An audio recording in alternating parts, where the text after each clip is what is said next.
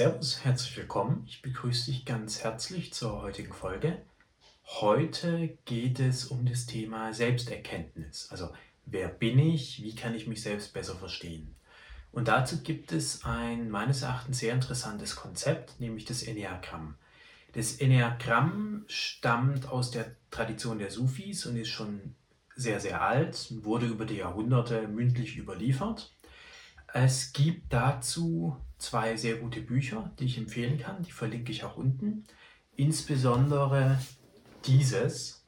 Es stammt von zwei Priestern, die sich damit intensiv auseinandergesetzt haben. Und in dem Video möchte ich einen kurzen Einblick geben, was ist das Enneagramm. Aber wer sich wirklich in der Tiefe damit beschäftigen will, dem empfehle ich, wie gesagt, die beiden Bücher. Das Enneagramm kennt neun Charaktertypen. Also es wird davon ausgegangen, dass sich die Menschen in neun Charaktertypen einteilen lassen, grob. Wobei es dann von jedem der neun Typen noch drei Untertypen gibt, also insgesamt 27 Charaktertypen. Natürlich muss man jedes Modell, was so Einteilungen vornimmt, auch ein bisschen mit Vorsicht genießen, weil kein Modell kann 100% die Wirklichkeit abbilden. Das Enneagramm dient meines Erachtens auch nicht dazu, andere einzusortieren, das ist meines Erachtens auch gar nicht möglich, sondern zu einer Selbsterkenntnis zu gelangen, weil man da wirklich sich in einem Typen dann vielleicht wiederfindet und dann erkennt, ich bin ja nicht der Einzige, der so denkt, so ist, so funktioniert. Und man lernt auch über sich selber, wie man funktioniert. Oder auch, wo kann man sich hin entwickeln, um Erlösung zu erfahren.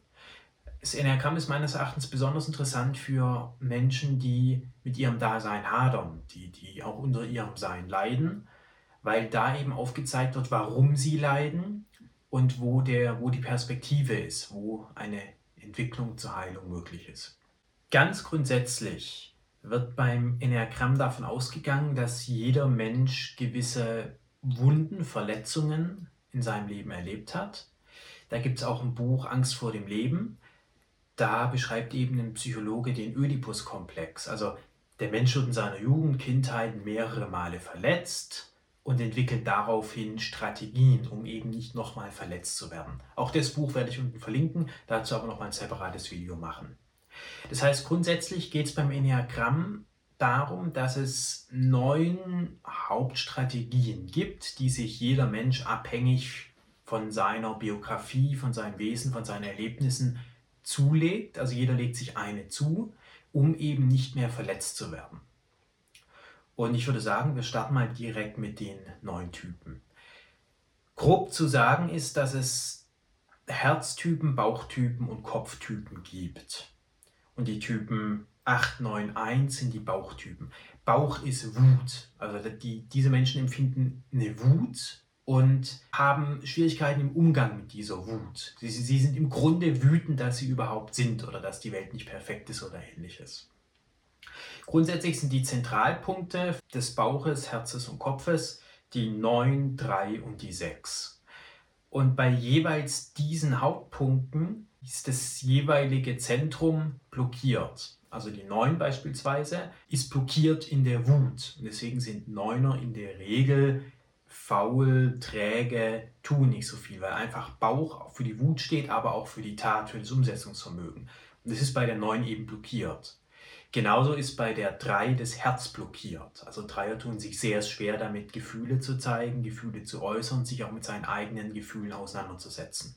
Bei der 6 ist das Kopfzentrum blockiert. Also Sechser tun sich schwer damit, ruhig, gesetzt nachzudenken, und handeln dann impulsiv oder vor allem loyal. Also sie wollen Denkarbeit vermeiden und suchen sich irgendeine Autorität, derer sie sich anschließen können.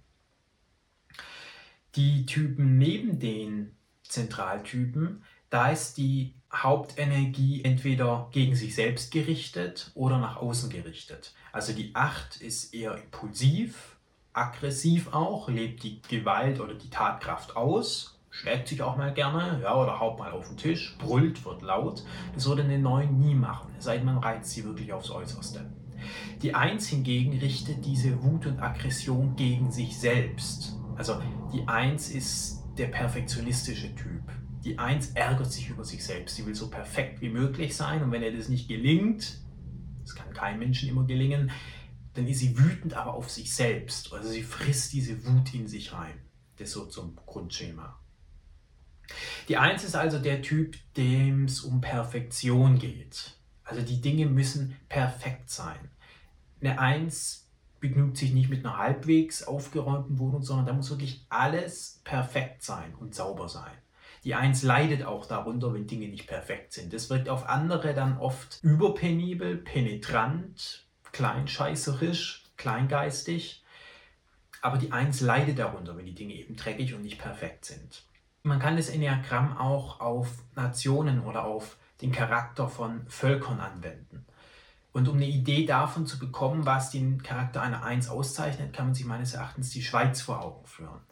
Schweiz ist auch ein Land, wo alles sehr, sehr sauber ist, sehr, sehr klar und geordnet und eben auch eine gewisse Reinheit herrscht. Also muss nur durch die Schweiz fahren, es ist da sauber. Da liegt nicht irgendwas auf der Autobahn rum, da sind die Wege auch nicht versifft. Es ist einfach alles so perfekt wie möglich und sauber bis zum Anschlag. Auch in Bezug auf die Autobahntoiletten, nebenbei bemerkt. Die 2 ist der hilfsbereite Typ. Also hilfsbereit meint das Selbstbild, wie bei allen Typen. Das heißt nicht, dass andere das auch so sehen, aber das Selbstbild einer 1 ist, ich bin perfekt und das Selbstbild einer 2 ist, ich bin hilfsbereit, ich helfe den Menschen. Wir sehen, die 2 ist im Herzzentrum. Die Typen 2, 3, 4 sind Herztypen. Und die 2 hat den Herztyp nach außen gerichtet. Also die 2 ist immer hilfsbereit. Sie wird sehr hilfsbereit, sie unterstützt Menschen, sie sagt auch nie Nein, wenn es um irgendwas geht. Zum Beispiel, man müsste noch was organisieren. Dann ist die 2 immer da, wenn man sie fragt. Die 2 sagt ganz, ganz, ganz selten Nein, ich helfe nicht, ich mache gar nichts. Die 2 ist hilfsbereit, offenherzig und deswegen auch oft beliebt, aber sie wird auch gerne ausgenutzt, weil sie eben so hilfsbereit ist. Meines Erachtens finden sich viele Zweier in die Pflegeberufen oder auch in dem Beruf des Arztes. Die Zwei hilft, helfen ist für die Zwei wichtig, da findet sie Erfüllung, vermeintlich, und lässt sich aber im Umkehrschluss auch sehr gerne ausnehmen. Die Drei, der Zentraltyp des Herzens, ist der Erfolgreiche. Also die drei, wie gesagt, da ist das Herz blockiert. Die drei tut sich sehr schwer mit Gefühlen, mit Liebe, mit Zuneigung auch und meint deswegen, sie müsse sich Zuneigung und Anerkennung verdienen. Also sie muss erfolgreich sein. Liebe, das gibt es nicht umsonst, ich muss erfolgreich sein, ich muss im Geschäft erfolgreich sein, ich muss einen tollen Körper haben. Also Dreier achten in der Regel sehr auf ihr äußeres Auftreten, sehr auf beruflichen Erfolg. Also Faulenzen passt überhaupt nicht zur Drei. Und die Drei interessiert sich auch eher für Oberflächlichkeiten, für das, was man sieht für Tiefgang und Gefühle nicht, weil die sieht man ja nicht. Da sehen andere ja nicht, was ich erreicht habe, sondern mehr in Richtung Statussymbol, in Richtung, man soll sehen, was ich kann, was ich bin, was ich erreicht habe. Und in Klammern mich dafür lieben. Also die anderen sollen mich dafür lieben, dass ich der erfolgreichste Verkäufer bin, das schönste Gesicht habe und die teuerste Uhr. So ganz vereinfacht gesagt. Bei der 4 ist das Herzzentrum, die Energie der Liebe nach innen gerichtet. Also bei der 3 ist sie blockiert und die 4 richtet sie nach innen. Vierer sind zurückgezogen, wirken manchmal sehr melancholisch und wollen sich oft in eine andere Welt flüchten. Also die 4 ist der Individualist. Die 4 will besonders sein und will für ihr Besondersein geliebt werden. Also viele Schauspieler sind Vierer oder Künstler oder einfach ausgefallene Menschen, die einfach sehr viel Wert darauf legen, besonders zu sein. Das äußert sich manchmal auch in der Kleidung, im Auftreten oder im, in der Wohnsituation. Es geht der vier immer darum, besonders zu sein. Also 0815 Haus, da zieht die vier nicht ein. 0815 Job macht die vier auch nicht. Die vier wird, wenn sie, sie kann, Künstler, Schauspieler, irgendwas Besonderes. Sie will um ihrer Besonderheit wegen geliebt werden. Wie die drei sagt, Liebt nicht, weil ich hart arbeite, weil ich leiste, weil ich erfolgreich bin, sagt die 4. Liebt nicht, weil ich bin so besonders in dieser Welt. Die 5 ist im Kopf verankert, genau wie die 6 und die 7. Und bei der 5 ist die Kopfenergie nach innen gerichtet. Also die 5 blockiert sich selbst. Fünfer sind oft blockiert, richten sich nach innen, denken sehr, sehr, sehr, sehr, sehr viel nach und kommen dann zu dem Schluss, naja, eigentlich ist doch irgendwie alles sinnlos. Also depressive Menschen sind manchmal Fünfer, die eben auch diese Leere des Lebens sehen. Interessant ist auch, wenn man sich das Enneagramm anschaut, dann ist es ja nach unten geöffnet. Also die Lücke zwischen 4 und 5 klafft ja ins Leere.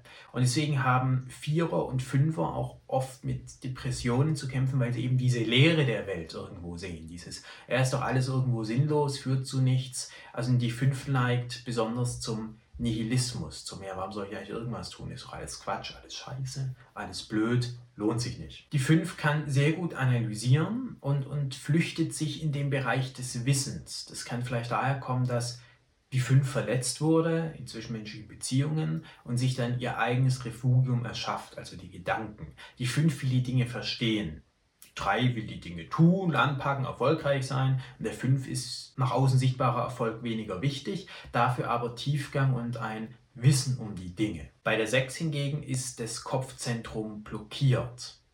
Also die 6 tut sich schwer damit nachzudenken, wirklich eigene Gedanken zu entwickeln, zu denken und daher kommt auch so eine gewisse Angst. Die 6 ist unfähig, Dinge wirklich zu Ende zu denken und deswegen ist sie in einer permanenten Angst und sucht sich Autoritäten. Also sie ist ständig auf der Flucht und sucht nach jemandem, der es weiß, an dem man sich dranhängen kann, dem gegenüber man loyal sein kann ähm, und macht da eben mit. Und es typische Land für die Sechs ist Deutschland. Also dieses Obrigkeitshörige, dieses Ich tue meinen Dienst, ich bin bescheiden, ich mache mit. Wenn es der Chef, die Autorität sagt, dann mache ich da mit, dann, dann, dann hinterfrage ich das auch nicht groß, weil dann haben wir ja einen Chef, einen Vorgesetzten oder manchmal auch einen Führer in diesem Land. Aber das kommt eben genau daher, dieses teils unreflektierte Mitmachen von Dingen, die halt ein anderer so sagt. Aber die 6 ist Autorität nicht immer nur positiv eingestellt, sondern lästert auch sehr gerne. Und das ist ja auch was, was man meines Erachtens in Deutschland oft erlebt. Es wird hintenrum dann oft gemault über Politiker, über den Chef, über wen auch immer, wird ja abgelästert. Aber wirklich sich mal der Autorität entgegenzustellen, das macht die 6 nicht. Also die 6 macht einerseits mit um dann hintenrum mit Kollegen dann gerne auch mal zu lästern. Oder auch das Denunziantentum ist auch eine Sache, die eher in der Sexokultur Fuß fasst als in anderen. Die sieben ist auch im Kopfzentrum verankert und da ist die Kopfenergie nach außen gerichtet. Also die sieben, die überlegt sich, naja, die Welt ist halt so, wie sie ist, aber hauptsächlich möchte ich hier Freude haben. Die kommt so zu dem rationalen Schluss, ach, Freude ist doch das Einzige, um was es hier geht. Deswegen macht die 7 Party. Die 7 ist extrovertiert, die 7 ist unterhaltsam, die 7 ist bei jeder Party dabei, die 7 mag die Freuden des Lebens. Das führt dann auch manchmal dazu, dass die 7 ein Alkoholproblem bekommen kann oder empfänglich für Party ist oder für Suchtmittel, weil sie eben die Freude sucht. Die 7 will den Schmerz vermeiden. Für die 7 ist die Freude das Wichtige, aber das ist eine intellektuelle Freude. Das ist keine Freude, die vom Herzen kommt, sondern die Sieben will immer gut drauf sein, gute Stimmung machen, fröhlich. Die Sieben ist der geborene Entertainer. Einfach Leute unterhalten, gute Stimmung verbreiten oder Radiomoderator, das ist die Sieben. Und da ist die Sieben in ihrem Element. Die Acht hingegen, wir hatten es schon, richtet ihre Tatenergie, ihre Bauchenergie nach außen.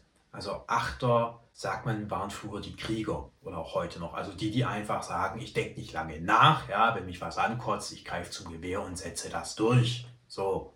Oder auch RAF-Terroristen gehen in diese Richtung, gingen in diese Richtung, sagt Motto, wir wollen nicht ewig rumlabern, wir wollen nicht irgendeine Ungerechtigkeit theoretisch durchdenken und im Schreibtisch eine Lösung entwickeln, wie es die fünf gerne macht, sondern wir nehmen halt das Gewehr und setzen das durch, jetzt mal ganz überspitzt gesagt. Bei der 8 ist die Tatenergie nach außen gerichtet. Und es kommt daher, dass sich die Acht im tiefsten Innern sehr verletzt fühlt.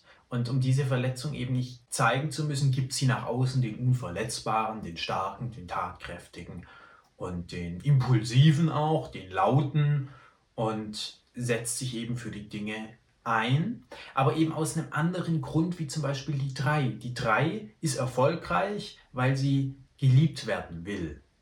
Und der 8 ist es nicht so wichtig, ob sie geliebt wird, weil die Herzenergie ist bei ihr nicht blockiert, aber die 8 will einfach die Dinge umsetzen. Die 8 muss tatkräftig sein. Bei der 9 hingegen ist genau diese Tatkraft blockiert. Also Neuner sind sehr, sehr umgängliche Menschen auf den ersten Blick können sich aber auch schwer abgrenzen. Also die Neun ist gerne dabei, ist aber auch manchmal übergriffig, weil die Neun das Problem mit Abgrenzung hat. Zum einen tut sich die Neun schwer, ihre Bedürfnisse durchzusetzen.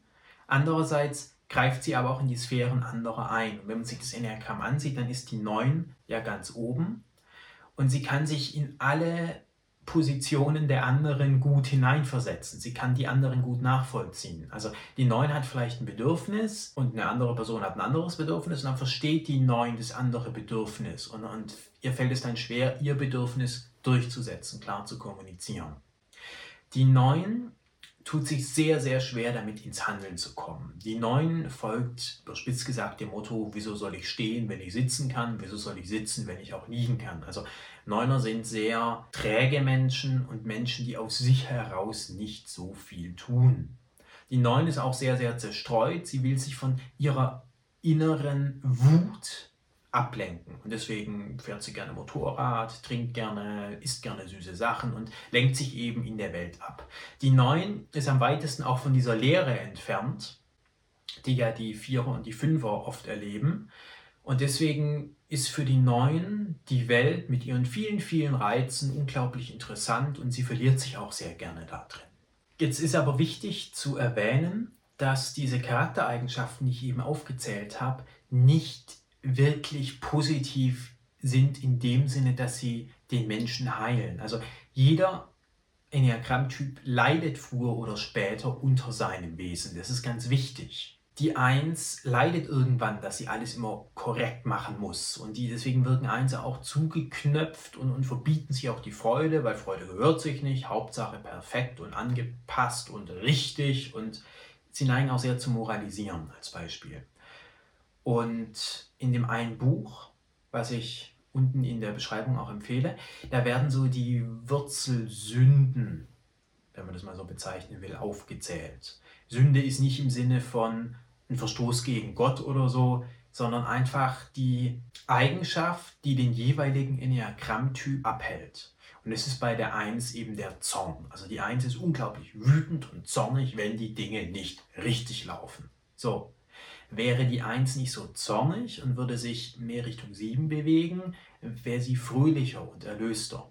Das ganze Thema ist für dieses Video zu weitgehend. Das steht auch in dem Buch sehr, sehr gut drin, deswegen verlinke ich es ja. Ich möchte trotzdem nur mal so die Wurzelsünden nochmal darstellen und aufzählen. Also bei der 1 ist es der Zorn, bei der 2 ist es die, der Stolz. Also die 2 hat so eine gewisse Arroganz auch, so nach dem Motto, ich helfe allen, ich bin so gut. Also die Hilfe der zwei, die kann auch sehr arrogant manchmal rüberkommen. So nach dem Motto, die zwei, die nie Hilfe braucht, immer für alle da ist, dafür Anerkennung haben will. Also wenn eine zwei einem zu aufdringlich hilft, dann kann das auch fast unangenehm oder arrogant wirken. Weil die zwei eben diesen Stolz hat, sagt, mir muss nie jemand helfen, ich helfe immer nur. Und darunter leidet die zwei natürlich auch, weil jeder Mensch braucht irgendwann mal Hilfe. Aber der Stolz der zwei hindert sie daran, diese Hilfe dann auch anzunehmen, weil es würde ja bedeuten, man ist hilfsbedürftig. So. Bei der 3 ist die Wurzelsünde die Lüge oder auch der Betrug. Und damit ist jetzt nicht gemeint, dass die 3 absichtlich Dinge sagt, die nicht stimmen, obwohl es auch manchmal vorkommen kann, sondern die Lüge tritt bei der 3 eher in der Form auf, dass die drei Dinge weglässt. Also diese typische Verkäufermentalität. Everything is great and amazing. Und, und ihr hört schon, auf welches Land es hinausläuft, auf die USA. Also die USA sind die typische Dreiermentalität. Die Dinge werden immer wahnsinnig toll dargestellt und alles super und wir sind so toll und machen das und setzen das durch und wir sind the greatest nation und überhaupt wenn man da mal genauer hinschaut, fällt einem halt auf, naja, so ganz geil ist es halt nicht. Außer diese, dieser Kapitalismusgedanke, ewiger Wachstum, immer besser, everything is great. Ja, aber dass in den USA Millionen Menschen in Gefängnissen sitzen, dass die ein massives Armutsproblem haben, das sieht eine 3 nicht. Aus Sicht einer Dreier, das sind halt Loser, das, das müssten sie halt mehr anstrengen. Also das Leistungsprinzip ist ein typischer Dreier-Gedanke. Also Menschen, die nichts leisten, die werden nicht geliebt, die, die, die, die unterschlägt man. Und das ist mit Lüge gemeint. Die werden einfach nicht beachtet. Zur Wahrheit würde eben dazugehören, dass die USA zum Beispiel auch ein massives Armutsproblem haben, Aber die Wurzelsünde der Lüge drückt sich eben hier dadurch aus, dass das einfach unter Teppich gekehrt wird. Wir, sind die Erfolgreichsten, die Erfolgreichen werden gefeiert, die, die das meiste Geld haben, die größte Uhr und der Rest wird weggelassen. Also die Lüge bei der 3 kommt mehr dadurch zustande, dass sie einfach Dinge weglässt. Übrigens auch in Bezug auf sich selbst. Also ihr Bedürfnis vielleicht nach Liebe qua ihres Seins verdrängt sie auch gerne, dass sie eigentlich gerne geliebt werden würde, weil sie ist und nicht weil sie leistet. Die Wurzelsünde der Vier ist der Neid. Und das hat mit der Besonderheit der Vier zu tun oder dem Wunsch nach Besonderheit der Vier. Die Vier denkt immer, ja, anderen geht so viel besser. Also die Vier verfällt auch gerne ins Lamentieren und in Selbstmitleid. So, warum muss ich so sein? Könnte ich nicht wie die anderen? Oder auch wenn jemand anders noch besonderer, noch exklusiver, noch individueller lebt, dann, dann ist die Vier neidisch weil sie das eben auch gerne wäre. Die vier wäre gerne die, die am besondersten ist, am, am exklusivsten. Und deswegen tendiert die vier sehr stark zum Neid. Aber wie gesagt, auch die vier leidet unter dem Neid. Weil wenn sie nicht neidisch wäre, dann hätte sie ein viel erfüllteres Dasein im Grunde. Deswegen, die Wurzelsünden sind negativ für den Charakter eines Menschen. Die hindern den Menschen an seiner wahren Bestimmung und an seiner Freude. Die 5 hat als Wurzelsünde die Habsucht. Und Habsucht kann einerseits im Materiellen sich ausleben, also dass die 5 dazu neigt, Dinge zu horten, Geld zu horten, jeden Pfennig dreimal umdreht, bevor sie ihn ausgibt. Es kann aber auch sich im Intellektuellen äußern, dass die 5 einfach sehr, sehr viel Wissen haben will und möglichst wenig Wissen rausgeben will. Also Wissen ist Macht, deswegen behalte ich mein Wissen, deswegen möchte ich so viel wie möglich lesen, so viel wie möglich behalten, aber ja nicht den anderen irgendwas mitgeben, weil mit Wissen kann ich mir einen Vorteil erschaffen.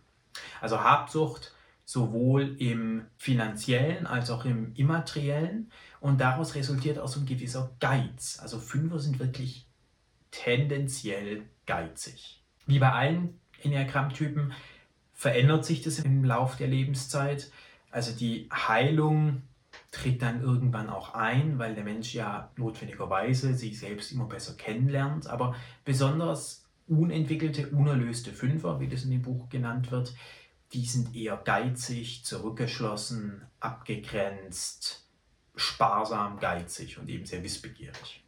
Die Sechs hat als Wurzelsünde die Furcht oder auch die Angst. Also die Sechs lebt in einer ständigen Angst und deswegen sucht sie sich Autoritäten. Die Sechs sieht ständig, was könnte schiefgehen, wo ist eine Gefahr, was könnte jetzt wieder nicht hinhauen. So dieses, dieses, was könnte jetzt wieder, um Gottes Willen. Also diese typische Angst oder auch diese Hysterie oder der Begriff der German Angst, der trifft es auch recht gut, wo andere halt, weil sie es vielleicht zu Ende denken können, sehe, naja, so schlimm ist es eigentlich gar nicht, dreht die Sechs schon wieder fast durch und ist panisch und sucht eine Lösung und, und sucht auch eine Autorität. Also auch dieses, wir wollen, dass der Staat sich darum kümmert. Also wenn irgendwo ein Problem ist, Staat, mach mal, um Gottes Willen. Also das ist typisch Sex und irgendwo auch typisch deutsch. Dieses, jemand anderes soll sich kümmern, machen, bloß nicht, ja. Und das ist, das blockiert die Sex natürlich auch, weil, weil die ständige Angst vor den Dingen die Sex auch daran hindert, natürlich Dinge umzusetzen oder glücklich zu sein, weil immer ständig diese Angst da ist. Die 7 hat als Wurzelsünde die Völlerei oder die Übermäßigkeit. Also die 7 neigt dazu, die Dinge zu übertreiben, weil sie einfach die Freude immer und maximal haben will. Also die 7 neigt zur Übermäßigkeit und damit eben auch zur Sucht, genauso wie die 9 übrigens. Die 9 neigt zur Sucht und zur, zum Übertreiben von Dingen, weil sie den Reiz von außen haben will, weil sie, sich nicht, weil sie sich nicht mit sich selbst und ihrer Wut beschäftigen will, sondern im Außen Ablenkung sucht. Und das ist natürlich eine gute Voraussetzung für Sucht. Und die 7 aber eben genauso.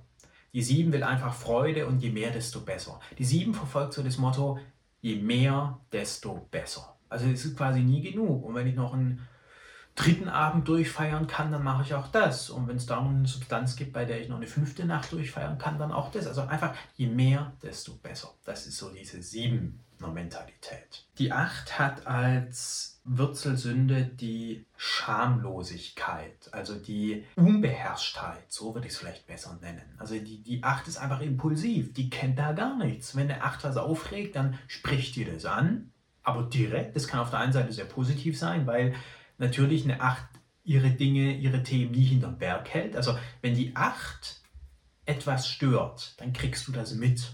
Die Acht ist keine Person, die das in sich einfrisst oder einen diplomatischen Weg wählt, sondern die Acht direkt. Du kotzt mich an, weil du hast das Klo nicht geputzt als Beispiel. Also die Acht ist da unglaublich direkt und unglaublich offensiv auch. Und natürlich ist diese Schamlosigkeit oder diese Direktheit nicht immer von Vorteil. Darunter leidet die Acht natürlich auch, weil sie eckt natürlich an, ist schon klar. Wenn jemand immer sofort sagt, was er denkt und es auch durchsetzt und auch mitunter handgreiflich wird oder brüllt, dann ist es nicht immer so sympathisch. Also auch die Acht leidet darunter. Die Neun hat als Wurzelsünde die Faulheit. Also die Neun ist irgendwo blockiert in der Handlung und deswegen schafft sie es nie, die Dinge anzupacken. Und darunter leidet die Neun natürlich auch sehr, weil sie natürlich im Laufe des Lebens dann immer mehr verliert. Es gibt in der Bibel dieses Gleichnis, wer hat, dem wird gegeben und wer nicht hat, dem wird auch das genommen, was er schon hat. Das ist so dieses Gleichnis, wo es um die Talente geht. Also alle kriegen ein Talent, der eine macht mit dem Talent gar nichts und am Ende wird es ihm abgenommen, der andere macht aus dem einen Talent fünf Talenten und kriegt halt noch mehr und der andere macht aus dem einen Talent zehn Talente und kriegt noch viel mehr. Und das ist ein Gleichnis, was die Neunerkultur sehr beschreibt. Weil die Neun hat Dinge, Talente, Gaben, aber auch vielleicht Vermögen, aber sie macht damit halt nichts. Sie überlebt es halt. So, eine 3 würde sich darum bemühen, wie kann ich noch mehr machen? Ganz klar. Wie kann ich das anlegen? Wie kann ich das steigern? Auch die 7 hat ja durch ihren Drang zu mehr, zu Freude so das Bedürfnis, ja, aus einem Euro gerne zwei. Und die 9 sagt, naja, wie kann ich den 1 Euro möglichst für mich schön ausgeben? Also die, der 9 mangelt es in einem sehr hohen Maße an Tatkraft und an Umsetzungsfähigkeit ihrer Gedanken. Das mal so als groben Überblick über das Enneagramm. Das Thema ist unglaublich vielschichtig und wie wir schon gesehen haben, ist es nicht möglich, einen Menschen von außen zuzuordnen. Weil wenn zum Beispiel jemand immer mehr haben will, dann könnte das auf die 7 zutreffen oder auf die 3. Aber das Entscheidende ist, dass das Motiv, was dahinter steht, ein ganz anderes ist. Die Sieben will immer mehr, weil sie Freude haben will, noch mehr Freude, noch mehr Party, noch mehr gute Laune. Und die drei will immer mehr, weil sie geliebt werden möchte. Das mag im Phänotypen Erscheinungsbild gleich aussehen, aber der Hintergrund ist ein ganz anderer. Und deswegen ist das Enneagramm vor allem ein Modell, was zur Selbsterkenntnis führt, was jeder für sich machen sollte. Und da gibt es auch kein richtig oder falsch, sondern wenn man selbst die Texte liest, sich damit beschäftigt, wird man sich wiedererkennen. Wie das genau funktioniert, ist wie gesagt auch in den beiden Büchern sehr gut beschrieben. Da möchte ich gar nicht so sehr drauf eingehen. Ich habe mich mit dem Enneagramm selbst natürlich auch beschäftigt in Bezug auf mich und habe auch versucht, in zwischenmenschlichen Beziehungen herauszuarbeiten, wie das Enneagramm da zu Konfliktvermeidung führen kann. Denn was, wir haben schon gesehen, für den einen Typ existenziell wichtig ist, zum Beispiel für die Eins die Ordentlichkeit, die Klarheit, die Sauberkeit, dass die Dinge perfekt sind. Das wirkt natürlich auf andere wie einfach eine Kleingeisterei, ja. Mein Gott, dann steht der Schuh halt mal nicht perfekt im Schuhregal, sondern halt mal zwei Zentimeter versetzt. Und solche Dinge führen natürlich im Alltag zu unglaublich viel Streit und Reibereien oder können dazu führen. Weil natürlich das, was dem einen unglaublich wichtig ist, dem anderen als blöde Kleingeisterei erscheint. Und dazu habe ich ein kurzes Buch geschrieben, was eben nur auf diesen Aspekt des Enneagramms eingeht. Was ist den einzelnen Typen wichtig? Wie sehen sich die einzelnen Typen? Wofür möchten die einzelnen Typen Anerkennung? Und was ist ihnen wichtig? Und meine Hoffnung ist, dass wenn man das versteht, was den einzelnen Typen wichtig ist, dann fällt es im zwischenmenschlichen Umgang leichter darauf einzugehen. Und es führt dann auch zur Streitvermeidung. Mein Buch, was ich dazu geschrieben habe, also ist ein dünnes, gibt eher so einen Überblick, Verlinke ich auch sehr gerne unten. Wenn ihr mich unterstützen wollt, würde ich mich sehr freuen. Ansonsten bedanke ich mich für die Aufmerksamkeit heute, für dein Zuhören, dass du dabei warst. Heute wieder ein längeres Video. Aber ich hoffe, dass das Thema Enneagramm dir hilft, dich selbst zu erkennen und dir auch ein Wegweiser sein kann zu einem erfüllteren, reicheren Dasein. In diesem Sinne, wenn es dir gefallen hat, abonniere gerne den Kanal, teile meine Videos, das unterstützt mich sehr. Und ich würde mich sehr freuen, wenn du nächste Woche wieder dabei bist. Bis dahin.